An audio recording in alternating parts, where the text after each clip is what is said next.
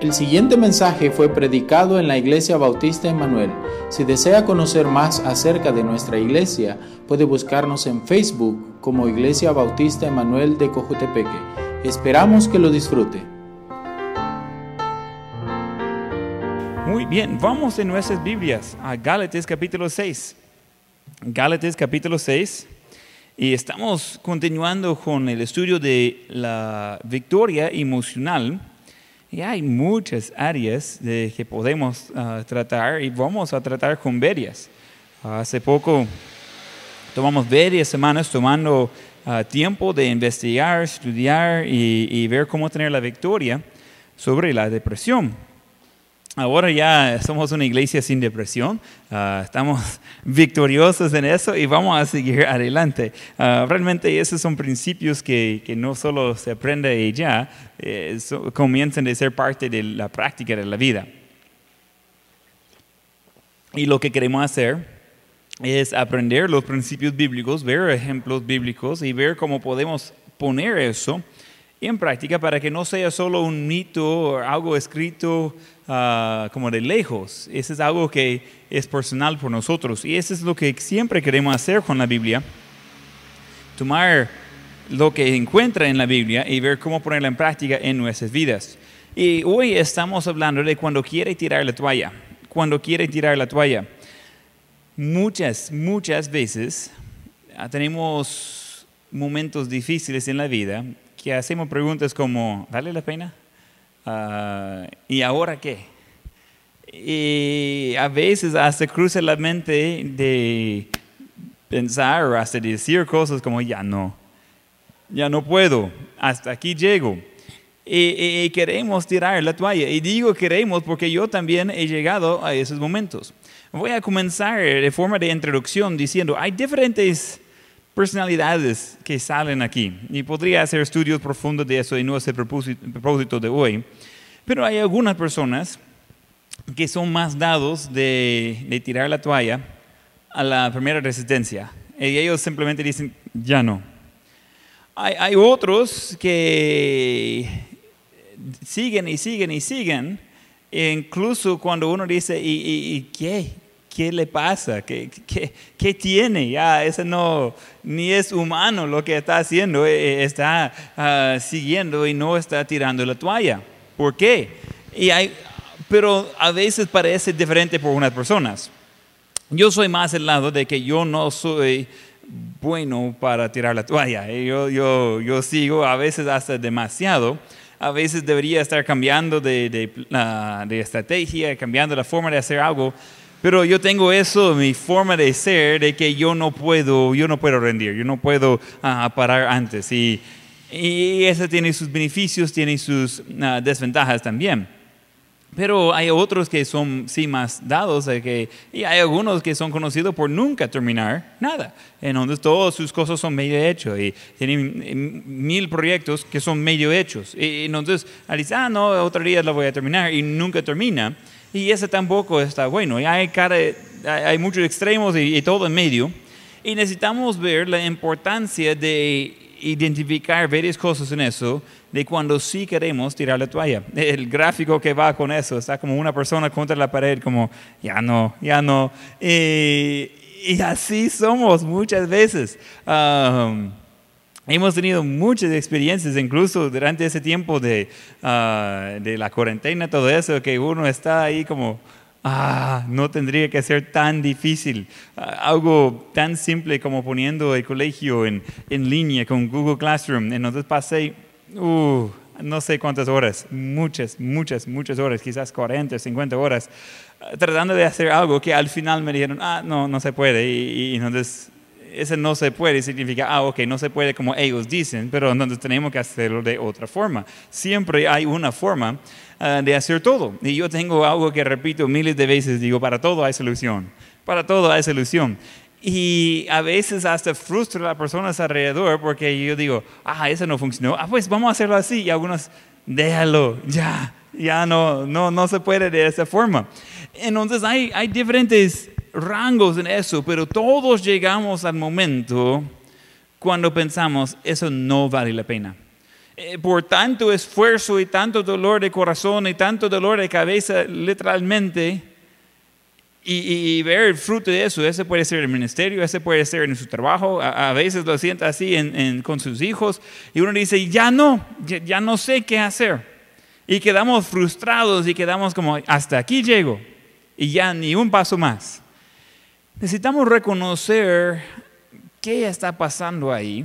Necesitamos tener varios principios de poner en práctica en eso. Um, e-, este mensaje va a ser en dos partes, mínimo. Creo que uh, puedo hacerlo en dos partes. Hoy comenzamos, en otra semana vamos a continuar. Pero cuando quiere tirar la toalla, toalla entonces, ¿qué hace? ¿Qué, debería hacer? Uh, ¿Debería solo buscar una cobija, eh, ponerse en la cama y ya? Uh, ¿Debería literalmente he visto gente que está pegando su frente en la pared. Ese no es bueno ni para la pared ni para su frente. Entonces, ese no soluciona nada. Entonces, ¿qué es la forma de responder? ¿Cómo hacemos cuando no sabemos qué hacer? Entonces, vamos a Gálatas 6, versículo 6. Gálatas 6, 6. El que es enseñado en la palabra, haga partícipe de toda cosa buena al que, al que lo instruye. No os engañéis, Dios no puede ser burlado, pues todo lo que el hombre sembrare, eso también segará. Porque el que siembra para su carne, de la carne segará corrupción, mas el que siembra para el espíritu, del espíritu segará vida eterna. No nos cansemos pues de hacer bien, porque a su tiempo segaremos si no desmayamos. Así que, según tengamos oportunidad, hagamos bien a todos y mayormente a los de la familia de la fe. Cuando vamos viendo en este pasaje, hay varias cosas que necesitamos recordar. Recuerda, el tema es cuando quiere tirar la toalla. Pero donde comenzamos, uno va a decir, pero ese no, ese no va con el tema, pero va a ver, ese es exactamente con el tema. Primero, número uno en sus notas, todo se trata con sembrar y cegar. Todo se trata con sembrar y cegar.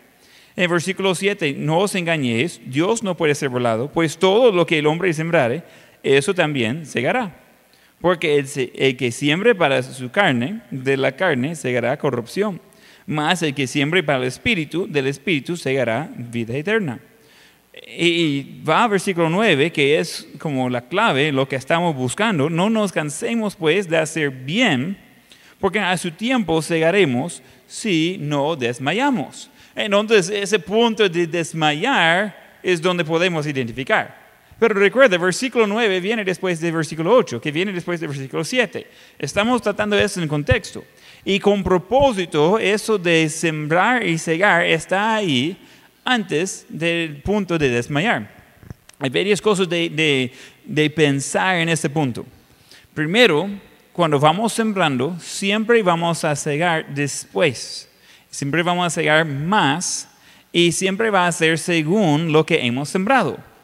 Eso es fácil. Si ah, quiere árboles de manzanas, puede quedarse quejándose que no tiene árboles de manzanas o puede plantar uh, unas semillas y después eh, a los años va a tener un arbolito y después ah, va a dar manzanas y después va a tener tantas manzanas que no sabe cómo ni regalarlas. Entonces, eso es algo que sí tiene que, primero, tomar la acción, tiene que sembrar. Pero no es que siembro hoy y come mañana. Eso se tarda. Hay gente que vive de, su cosecha, ese es su ingreso, y básicamente su ingreso es anual. E, e, ellos una vez al año van con la cosecha, venden todo y hasta ahí. Uh, depende de lo que es, puede pensar en cosas como café. Tiene una temporada, esa es su temporada de, de recoger café la caña. Esa es su temporada para eh, traer toda esa cosecha, porque si no la hace en ese tiempo, ya no va a servir. Pero solo se va recogiendo y vendiendo en el momento. Después se queda ahí esperando hasta el siguiente año, siguiente cosecha. Es mucho tiempo. Uno podría estar ahí diciendo, mire, ya sembramos, ya cultivamos, ya cuidamos eh, y ahora eh, no tenemos el ingreso todavía. Falta un mes para la cosecha y nosotros ya tenemos hambre. ¿Cómo vamos a hacer? Ese es como el contexto ahí. Pero recuerda que vamos a tener la cosecha, pero más adelante. Y depende qué tipo de, de semillas que estamos sembrando, qué tipo de eh, cosecha vamos a tener. Hay cosas buenas y cosas malas. Nosotros hace poco estamos trabajando en, en, en el espacio atrás de nuestra casa, convirtiéndola en un lote que vacío y ah, sacamos tierra y ripio, basura ah, y después traemos un poco de, ah, de tierra negra para regar encima de, de la tierra blanca y, y después sembramos un poco de, de- grama que, que- que va como corriendo de cubrir el resto del espacio. Y, y había tanto polvo y, y ese era un proceso de meses. Entonces por meses estamos con polvo y sucio y todo eso. Y de repente comienzan de salir cosas verdes. Estamos tan contentos, estamos regando ahí. Y, y- sale monte junto con la grama. Digo, bueno, no, sé de dónde es el monte, pero igual es verde, vamos a disfrutarlo. Pero este monte específico, a saber cómo se llama, hay gente que sabe eso, yo no sé. Lo que yo sé es que cuando hace poco más grande tiene espinos. Entonces nosotros todos galán estamos ahí caminando en, en el jardincito ahí y ya, ya no es tan divertido, tiene eh, de, de verdad espinos ahí. Y decimos, ay, eso no está bueno. Y ahora estamos yendo arrancando todo eso, tratando de quita- quitar lo malo de lo que estaba creciendo allí, porque eso no es agradable.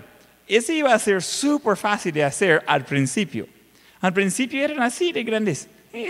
Ahí pod- podría recogerlo todo. Podría ahí quitar todo y no tener ningún problema. Por dejarlo, porque realmente yo digo, bueno, es verde, no, para, para mí no importa. Yo no pensaba que iba a tener espinos ahí. No, eso no cruzó a mi mente. Y digo, bueno, es verde, igual va a crecer, va a quitar el polvo, va a ser bonito, ahí salimos.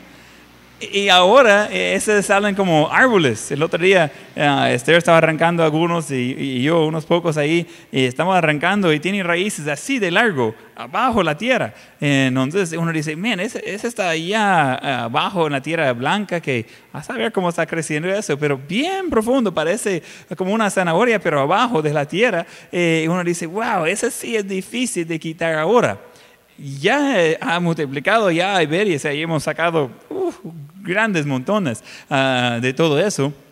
Y uno dice, mire, eso no es lo que estaba esperando, pero como ahí había semillas a saber de dónde, ese no, no pusimos con propósito, eso es lo que creció. Y creció diferente quizás de lo que uno espera, pero ese no, uno no puede decidir. E- Eso es algo que nosotros cuando vamos sembrando cosas en la vida, eso es lo que vamos a recibir. Nece- Necesitamos recordar que cuando estamos hablando de desmayar, cuando estamos hablando de estar ya cansado, cuando estamos hablando de ser ya frustrado y decir ya no puedo, ya no regreso a trabajar, ya no regreso a, a- ser padre, ya no regreso a hacer esas cosas que son retos en mi vida, eh, entonces necesitamos reconocer que había un proceso para llegar allí y parte de lo que estamos viendo es la cosecha de lo que hemos sembrado, a veces por lo bueno, a veces por lo malo. Pero necesitamos recordar de que no es durante el tiempo esperando la cosecha que es de desmayar. Porque de más adelante vamos a tener la cosecha. Con la cosecha viene la comida, el ingreso, todo eso. Eh, vamos, ah, ya estamos bien. Pero necesitamos recordar que ese lleva un proceso. No es de que voy a trabajar duro hoy para estar bien el día de mañana. El día de mañana puede tardar 10 años para llegar, para ver el fruto de lo que hicimos el día de hoy.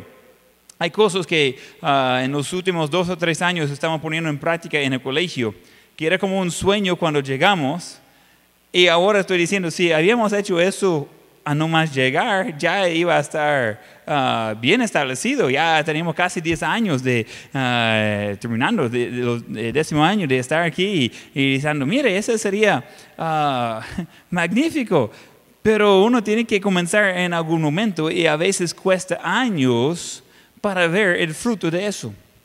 Los niños comienzan bien pequeños. Y cuando nacen está así que en una mano le tienen mayor parte del cuerpo, uno está como, pues, por lo menos de los hombres estamos como, oh, oh, se lo voy a quebrar. Aquí, aquí, aquí, tenga. Ahí, dámelo cuando tiene dos años. Entonces, ah, sentimos tan pequeños.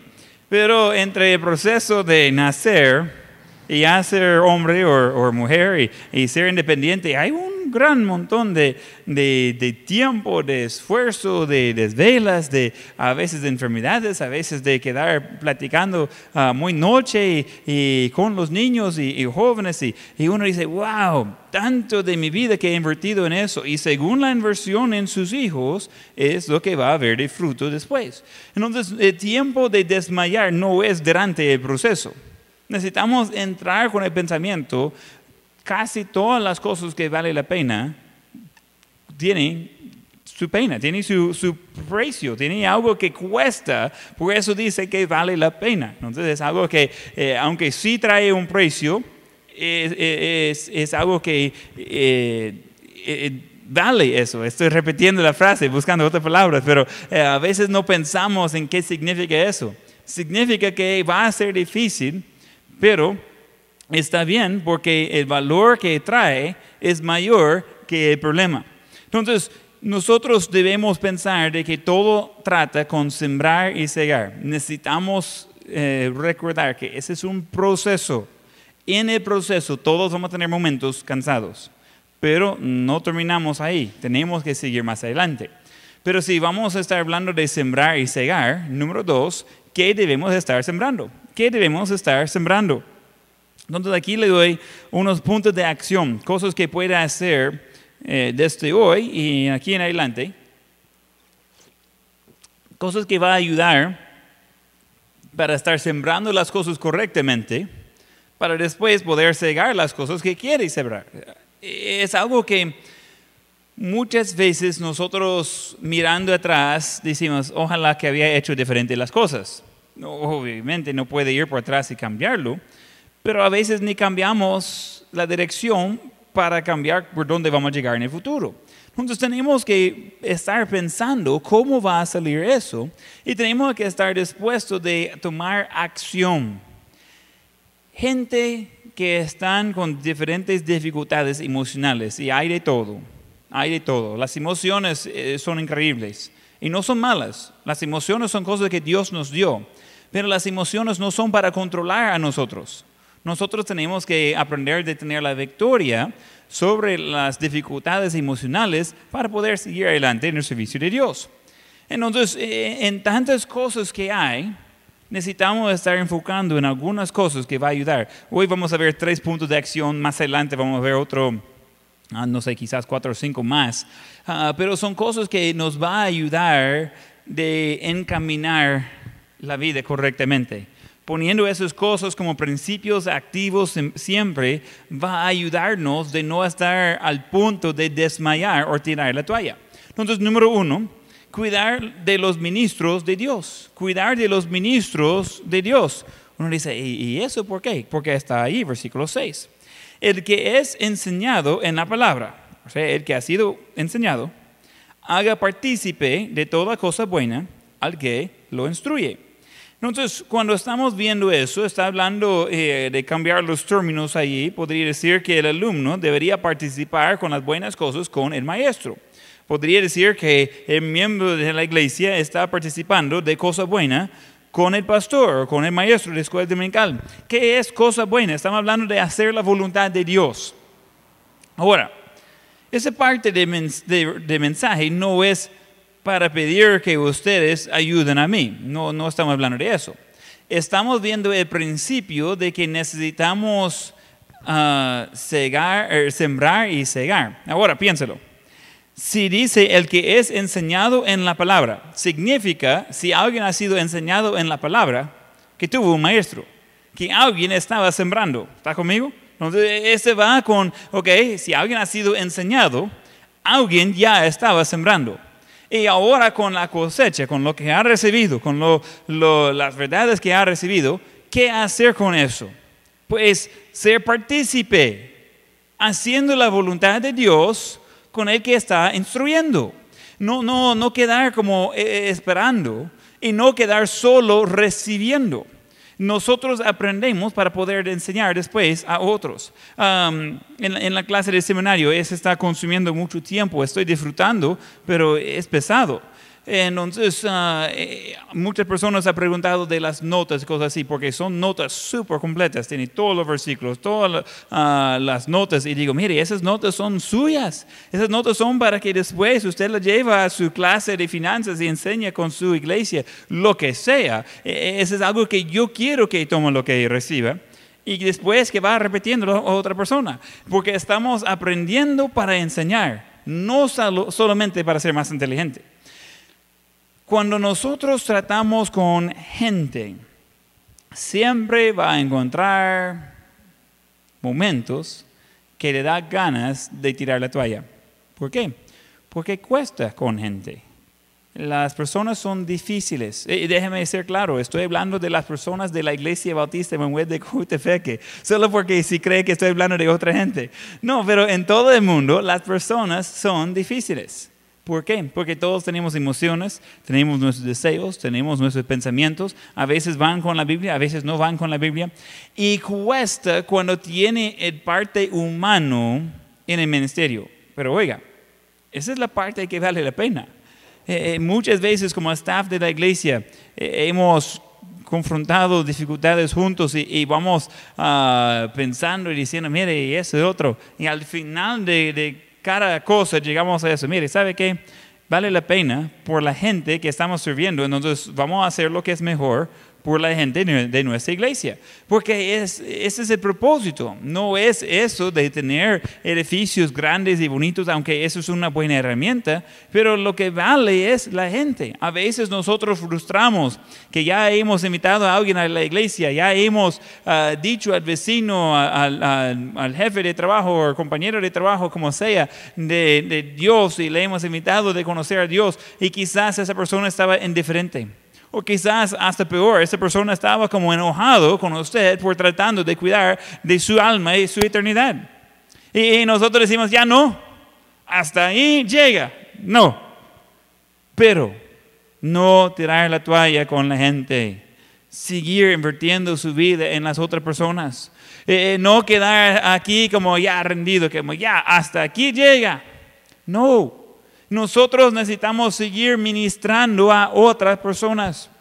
Yo he aprendido de, los pastores de mi vida. Eh, pastor Hubbard era mi pastor desde como 5 años hasta 18, cuando yo fui a la Universidad Bíblica. Allí ya estaba ah, en otro estado, otra parte. Entonces ah, yo era miembro de la iglesia ahí con Pastor uh, Chapo y ellos dos han sido y siguen siendo influencias en mi vida. Ambos tenían un corazón para ayudar a otros pastores. Yo quiero ayudar a alguien que está buscando de animar al pueblo de Dios, yo quiero ser parte de, animar al ministro de Dios. Muchas veces hemos hablado con, con pastores o quizás una... Ah, un, misionero o evangelista o quien sea, y buscando de cómo ayudar a ellos, cómo animar a ellos, cómo tratar de ser amigo con ellos, simplemente porque yo sé de que ellos llevan una carga porque están tratando con personas y ellos por ser un pastor o esposa de pastor o como sea, ellos tienen amor por las personas y a veces las personas no cumplen todo lo que uno espera. Entonces nosotros queremos ayudar a ellos, pero déjame decirles un secreto ese privilegio de poder ayudar al hombre y mujer que está sirviendo a Dios, ministrando a otros, eso no, no pertenece solamente a los pastores y misioneros. Cualquier cristiano puede ayudar de participar junto con el que estaba enseñando. mencioné que, que, Pastor Hubbard está en el hospital, hoy estaba hablando con él y, y uh, ofreciendo mi ayuda. Estoy en El Salvador, él está en Ohio. Es, las fronteras están cerradas. Es difícil que yo puedo ir ahí, pero hay cosas que sí puedo ir, puedo hacer desde acá. Yo ofrecí mi ayuda. Pero le dije, mire, no es que me falta cosas que hacer, solo que aprecio a usted y, has invertido tu vida en, en, mi vida, entonces quiero ayudarte en lo que puedo. Y uh, cuando yo era de, niño, Uh, básicamente uh, 12, 13, uno o dos días de la semana, todo el día, uh, cambiando focos, cortando la grama, uh, pintando, lo que sea, eh, eh, reparando lo quebrado, quebrando lo reparado. estamos ahí haciendo muchas cosas. Pero rápido comenzamos de necesitar mover vehículos de aquí por allá. Es una propiedad poco grande. Entonces a los 12, 13 años el pastor está prestando su carro, está prestando eh, las llaves del bus de la iglesia, los buses grandes. Aquí vamos manejando. No sé qué estaba pensando él, pero ese, todo eso me ha servido bastante en la vida. Eh, un día viene eh, eh, el pastor y, ah, nosotros llegamos temprano a la, iglesia los domingos en la mañana, especialmente cuando había nieve y nosotros llegamos y limpiamos ah, el parqueo y todo eso, algo que no hacemos en Cojutepeque. Ah, pero eh, un día viene el pastor y yo estoy en el bus grande, largo, dando vueltas en el, en el hielo que está en el parqueo de, de nieve y yo en el bus grandísimo dando vueltas así. Y él me dice, no hombre, eso no es como lo hace. Yo parqué el bus como no estaba haciendo nada. Ahí están todas las marcas eh, eh, que podría ver. Eh, solo un loco iba a hacer eso. Y me dice, mire, ¿qué está haciendo? Y yo, practicando. Y me dice, ajá, no, no, no, subite aquí conmigo. Entonces yo subo en el carro, yo estoy esperando un buen regaño y me enseña cómo hacerlo bien ah, en el carro de él. Entonces eso es algo que yo digo, ah, ok, así lo estaba haciendo mal. Entonces, y un día enseñando eso, uh, había un, otro tipo de carro, tenía una tracción como avanzada y cuando comienza de, de mover las llantas, uh, agarra de otro lado, entonces agarró así y ¡pum! se chocó con, con un árbol que estaba ahí, ups, uh, jugando en el parqueo de la iglesia. Entonces, uh, son cosas de que uno dice, mire, él invirtió tanto en mi vida, yo quiero participar en lo que puedo en su vida. Y son cosas de que a veces nosotros tenemos la mentalidad de, de consumir. Nosotros solo queremos recibir queremos recibir, queremos recibir y vamos a consumir y hasta ahí llega. Pero esa no es la idea cuando vamos enseñando la palabra de Dios. Cuando alguien va a ir sembrando en su vida la palabra de Dios, eso es para después ver la cosecha. No es solo para que siente bien y, he tenido gente quejarse de mi predicación. Dice, mire pastor, ¿y por qué usted no predique como algunos de que cuando ellos prediquen, ah, uno siente hasta todo feliz adentro? Cuando usted predique, uno siente ya culpable de pecado, todo eso. Digo, ah, ya, yo creo que ese es el efecto de la palabra de Dios. Cuando uno siente todo bien después de un culto, probablemente el pastor no hizo algo bien. Ah, es algo que tenemos que presentar así como es. Pero esa idea de sembrar no es solo para darle un sentimiento feliz eh, en el momento, es para sembrar semillas para que después pueda haber cosecha con esa persona y esa persona va a estar comenzando de, ah, de participar y sembrar semillas y ver cosecha en otras personas y va expandiendo. Entonces debería recordar de, de, de ayudar Ah, y cuidar de los ministros de Dios, no solamente de su pastor, cualquier persona que está eh, compartiendo la palabra de Dios, maestro de escuela dominical, el nivel que sea, quien sea, debería estar ayudando, apoyando, escuchando, ese, enseñar a sus hijos la palabra de Dios. ¿Por qué tenemos tantos hogares disfuncionales? Hay algunas personas que quizás están pasando cuarentena en la misma casa de su familia, pero no están pasando en familia. Porque no aguantan los padres con los niños, ni los niños con los padres. ¿Qué ha pasado aquí?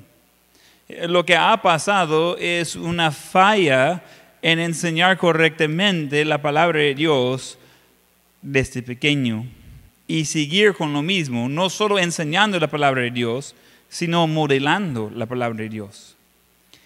Y si quiere ver una gran cosecha en su vida, necesita estar sembrando las cosas correctamente. Desde pequeño los niños deberían estar aprendiendo de las cosas de Dios. desde pequeño los padres deberían estar enseñando a sus hijos de orar y de leer la Biblia, cómo tratar unos a otros. Pero oiga bien, esas lecciones no se enseñan con palabras esas lecciones se enseña con su ejemplo. Y, si quiere ver una buena cosecha, todos quieren tener niños que siguen a Dios y hagan lo correcto. Ellos aprenden de ser independientes, ellos aprenden de, ah, de poder trabajar y pensar por sí mismos. Todos queremos el resultado, pero el proceso es largo. No sé cómo explicarlo, pero hay algún problema a los 12, 13, 14 años, hay, hay, hay un, un, parte del cerebro de un joven que se apaga puff, y se queda en la oscuridad. Y de repente cuando abren los padres, el joven está mirándolos y el padre está preguntando, mire, ¿por qué hizo eso? ¿Qué está pensando? Y el hijo está mirando así. Y lo que el hijo está escuchando es wow, wow, wow, wow, wow, wow, wow, wow, wow, wow, wow. Y dice, no entiendo a mis padres. Ellos no entienden a mí. Nunca voy a poder salir adelante con eso. Y, y, comienza a ser como de otro planeta. Y, los jóvenes dicen, miren, mis padres no entienden, no sé cómo ellos hicieron así de grande, ellos son tan necios que, ellos no pueden nada, mire, yo estoy con problemas de joven, ellos nunca eran joven quizás, y, y, tienen algo en su mente que se apaga, ¡puf! y se hace todo oscuro. Y cuando antes estaba hablando con su hijo y podría ver la luz de sus ojos, ahora tiene puestos los audiófonos y queda ahí como, ¿ah? ¿Qué pasó? Y los jóvenes están como, oh, está hablando de nosotros. Y sus padres ya saben, no se preocupe. Entonces es algo que pasa ahí. Mire, nosotros necesitamos desde pequeño cuidar a los niños y estar instruyéndolos en la palabra de Dios. Y padre, si ha descuidado de sus hijos, si ellos pasan más tiempo con eh, los audiófonos y ellos pasan más tiempo con a saber qué, necesita meterse más en sus vidas.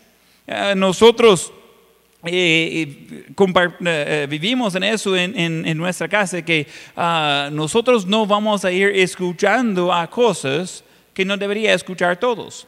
Y nosotros no vamos a ir viendo cosas en, eh, en solitud. Las únicas cosas que estamos viendo como solos son relacionadas con la iglesia o la palabra de Dios. Por ejemplo, en la mañana Uh, cada mañana yo y mi esposa estamos leyendo la Biblia.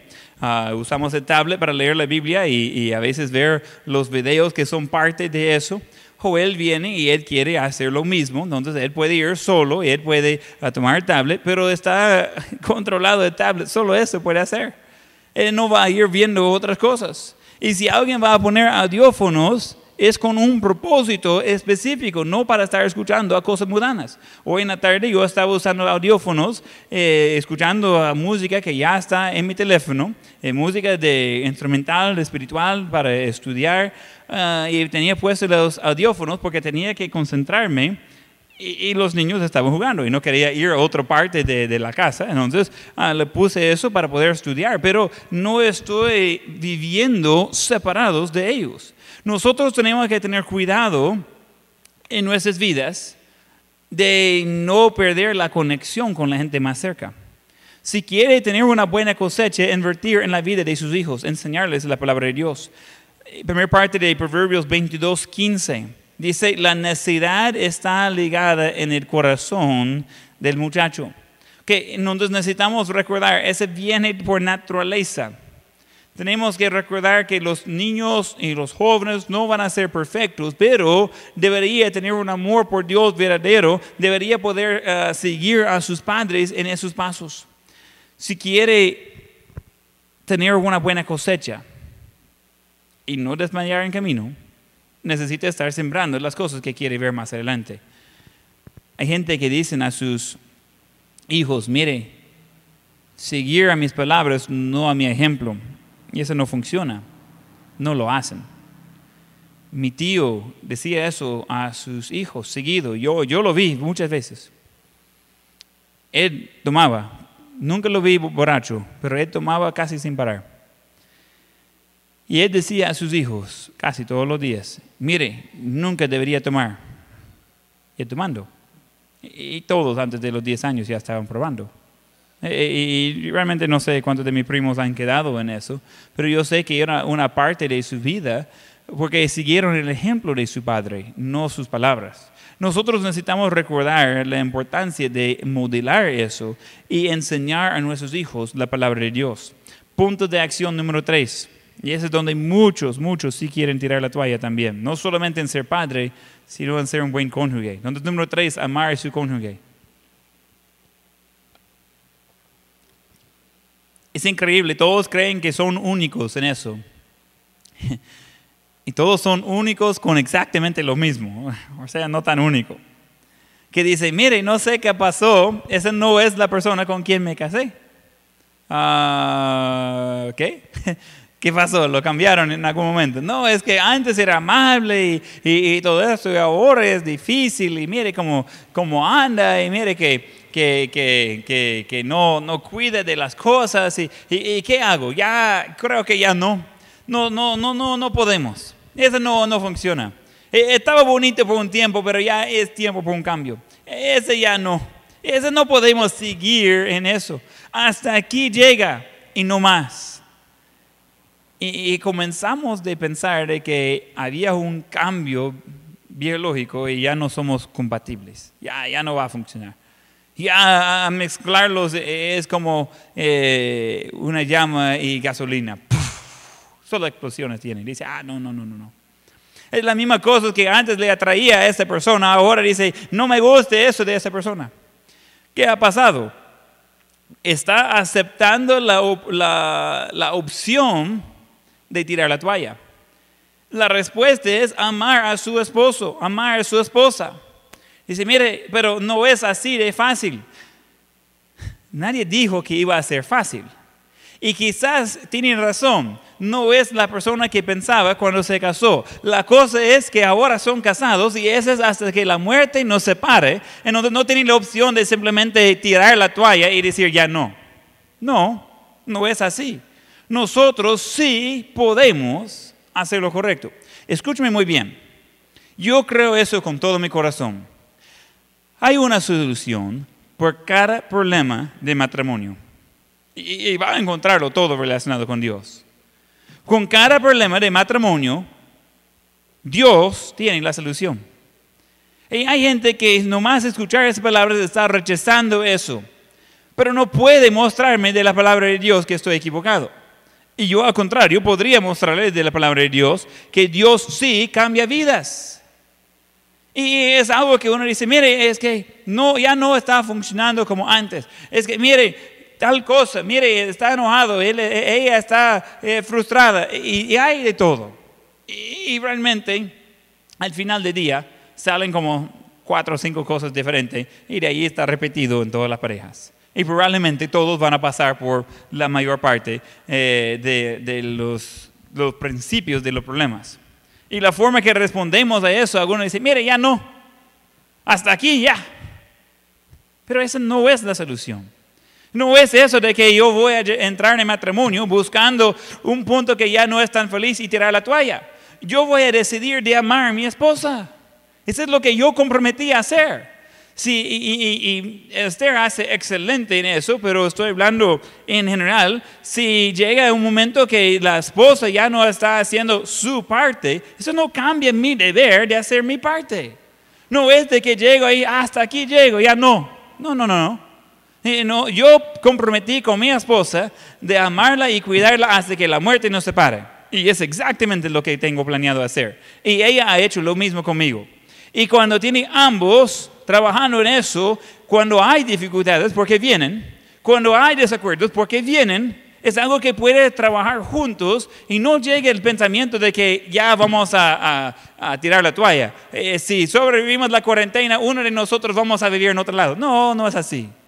Es, algo que decimos, mire, nosotros somos comprometidos para amar uno a otro, de cuidar uno a otro, entonces lo vamos a ver cómo solucionar las cosas, cuando hay dificultades, cuando hay ah, fricción, vamos a trabajar en eso. Vamos a, trabajar juntos, vamos a ceder, eh, ella un poco, yo un poco, y llegamos a un acuerdo para que podamos no solo coexistir, sino disfrutar de estar juntos.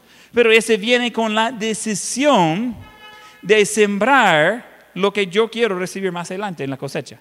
Entonces, nosotros necesitamos sembrar cosas que va de acuerdo con lo que queremos ver más adelante. Entonces, ¿qué debemos estar sembrando? Cuidar de los ministros de Dios, enseñar a, sus hijos la palabra de Dios, amar a su cónyuge. Vamos a ver algunas tentaciones entonces para tirar la toalla. Tentaciones para tirar la toalla. Las cosas más comunes. Hay, varias cosas, pero eh, podemos llegar a algunos pocos que son la raíz de la mayor parte. Primero encontramos la carne. La carne. Eso es frustrante. Nosotros que ya somos hijos de Dios y todavía tenemos deseos por pecado. Todavía eh, algunos que han salido de una vida de, pecado, quizás puede ser de inmoralidad, quizás puede ser ah, de alcohol, de drogas. Hay un montón de cosas de lo cual uno puede ser rescatado. Pero a veces este le está llamando otra vez la atención, aunque puede ser que salió de eso, puede ser que su vida se sentía destruida por eso, puede ser que eh, sentía mal por eso, pero la carne todavía llama, la carne todavía es llamativa, la carne todavía quiere su parte. Y nosotros muchas veces, de una de las primeras cosas que hacemos para querer tirar la toalla, es haciendo las cosas que no debemos hacer. Haciendo las cosas que no debemos hacer.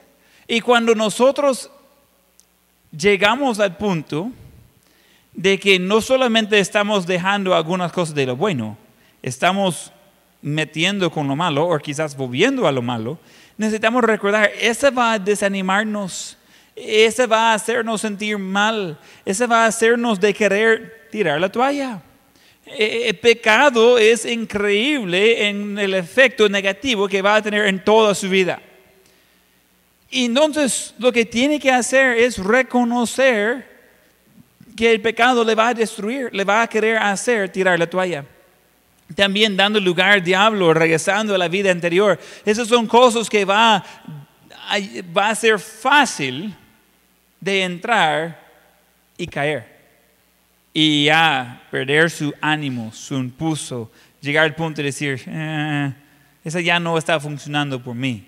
Este ya estaba bonito por un ratito eso de seguir a Cristo, pero ya sabe que ya no. Y, es eso, está dejando lugar a la carne, está haciendo cosas que no debería hacer, está pasando con gente que antes había dejado, está eh, eh, pensando en la idea de quizás voy a probar otra vez es el, alcohol o lo que sea, o quizás voy a, voy a ver si puedo eh, tocar las drogas sin ser eh, eh, adicto, quizás la pornografía o la inmoralidad, solo un poquito dicen, y esas cosas, dejando lugar por ese pecado, le lleva al punto y rápido donde uno dice, ya quiero tirar la toalla. Entonces necesitamos reconocer eso y entonces evitar eso. Otra cosa de tentación de eh, tirar la toalla es pérdida de perspectiva. Pérdida de perspectiva. Muchas veces el diablo quizás no va a poder tentar a un cristiano firme con algún pecado obvio, como los que estaba mencionando. Quizás no es una tentación la música y la inmoralidad, ah, drogas y alcohol. Quizás esas cosas no es su piedra de tropiezo. Entonces el diablo, bien listo, él busca otra forma de engañarle y hacerle pensar que va bien y realmente va mal. Lo que hace es ah, darnos muchas oportunidades de ser ocupados. A veces estamos orando por algo y decimos, mire, estoy orando que Dios va a hacer algo con mi trabajo y de repente sale una, una promoción y con esa promoción viene más compromiso y de repente está ganando más, pero está tan ocupado que ya no tiene tiempo para evangelizar. Ya no tiene tiempo para invertir en su familia. Ya no tiene tiempo para hacer las cosas que son de la palabra de Dios para nuestras vidas.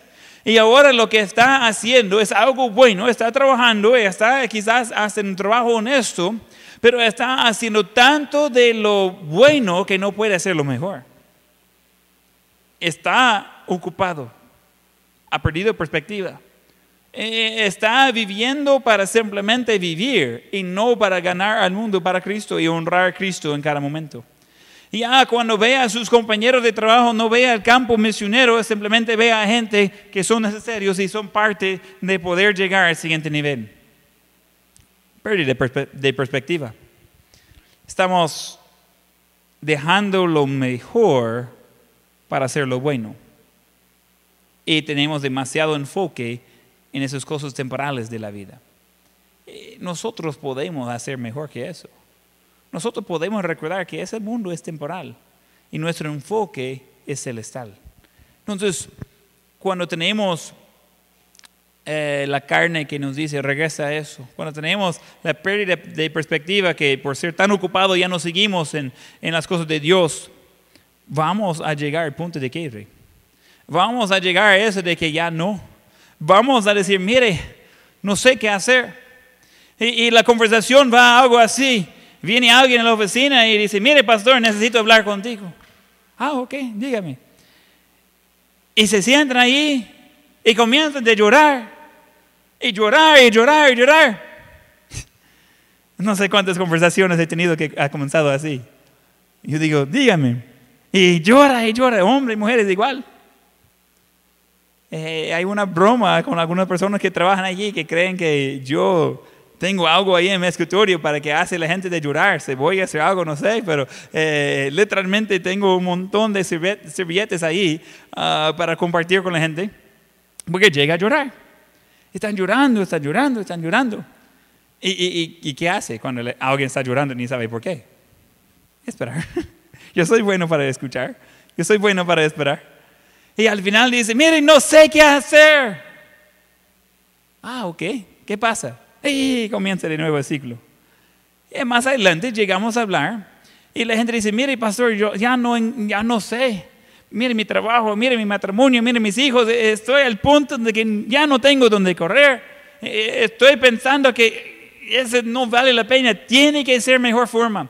Tiene que ser una vida que, que, un cristiano puede disfrutar. Yo amo a Dios, yo quiero hacer las cosas bien, pero mire, todas las cosas me están llevando al punto de que ya no puedo más. ¿Y qué ha pasado? Eh, está ya adelante en, un, en un proceso de no tener la victoria emocional. Y eso es algo que tomamos pasos antes de tener problema grande o de poder regresar ya de un problema grande. Los, los pasos son iguales. Necesitamos poner a Dios en primer lugar, necesitamos tener la perspectiva correcta, necesitamos decir no a la carne. Y el tercero, el último que vamos a ver hoy, de la tentación que nos hace querer tirar la toalla, es autosuficiencia. Autosuficiencia, quizás uno de los pecados más grandes y más comunes. Por lo menos en ese, en ese tema. Autosuficiencia es eso de que no necesito a Dios. Yo puedo mire qué tan bueno soy, mire qué tan especial soy. Oiga, mire qué tan espiritual soy. Mire lo que yo he hecho con mi vida. Y el fin de eso es, pues ese es un pecado, pero el fin de eso es de que ya no puede seguir más adelante. Vamos a ver dos ejemplos de eso. Jueces 16, una historia algo conocida. Jueces 16. Estamos viendo la historia de un juez del pueblo de Israel. En vez de levantar un ejército para librar el pueblo, Dios levantó a un hombre. Este hombre, literalmente con sus propias manos, había matado a miles de los filisteos la gente que estaba haciendo ah, de, como poniendo esclavos a los israelitas.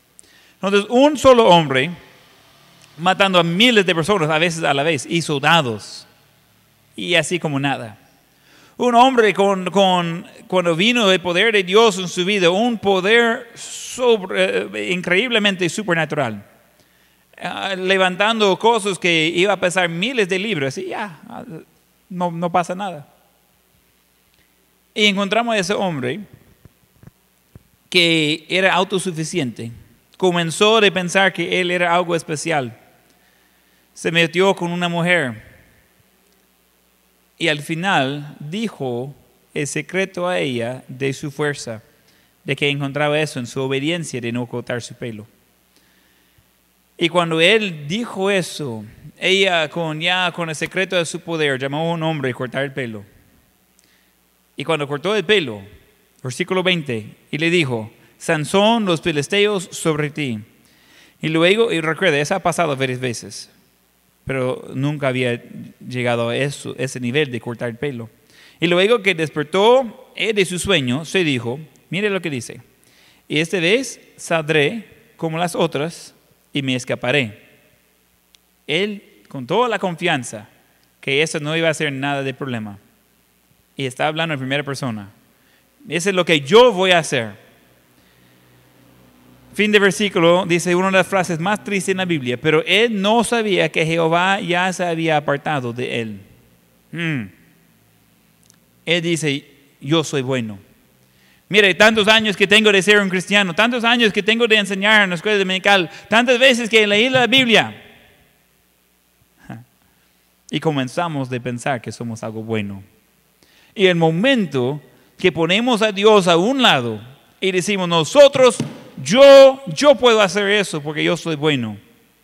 De inmediato comenzamos a entrar en problemas. El fin de eso es de que llegamos al punto y decimos, ya no, yo no puedo más. ¿Por qué? Porque Dios nos hizo de depender de Él, no de ser independiente de Él. Jeremías 17:5, vamos ahí, habla de ese espíritu que tenía Sansón. Jeremías 17:5, así ha dicho Jehová, maldito el varón que confía en el hombre y pone carne por su brazo y su corazón se aparte de Jehová. Hmm. Lo que Dios promete por nosotros es una maldición cuando confiamos en el hombre y apartamos de él. Autosuficiencia, hablando espiritualmente, eso es un pecado es grande y va a resultar siempre, sin faltar, va a resultar en eso de que ya no puedo. Yo no puedo más. Oiga muy, muy bien. Si usted ha llegado a ese punto que decir, mire, ya no puedo más, el problema es eso, no está solo en eso. Cualquier hijo de Dios no está en eso de que ya no puedo más. estamos en eso juntos, yo y Dios, usted y Dios. No, Dios no tiene la intención que vas a continuar solo. Dios tiene la intención que vas a depender completamente de Él. Y entonces va a poder continuar solamente con la ayuda de Él. Si quiere tirar la toalla, eh, hay varias razones y vamos a ver más en otra semana. Pero una de las cosas más grandes es eso. Nosotros estamos confiando demasiado en el hombre y hemos apartado de Dios. Y sin estar cerca con Dios ya no tenemos la fuente de poder que Él quiere hacer en nuestras vidas. La solución es regresar a Dios, regresar a Dios, regresar a Dios. La otra semana vamos a tratar con varias otras cosas que va completando eso, pero necesitamos recordar, la solución de querer tirar la toalla es regresar a Dios, seguir a la palabra de Dios. Y hay gente espiritual que pasan por eso, pero lo que sucede es eso. Cuando estamos cerca con Dios, podemos pasar por pruebas difíciles, pero no vamos a llegar al punto de quiebre. Dios siempre, siempre, siempre va a mostrar su gracia suficiente. Pero ese depende de nuestra cercanía con Él. Cómo tener ojos cerrados y rostros inclinados.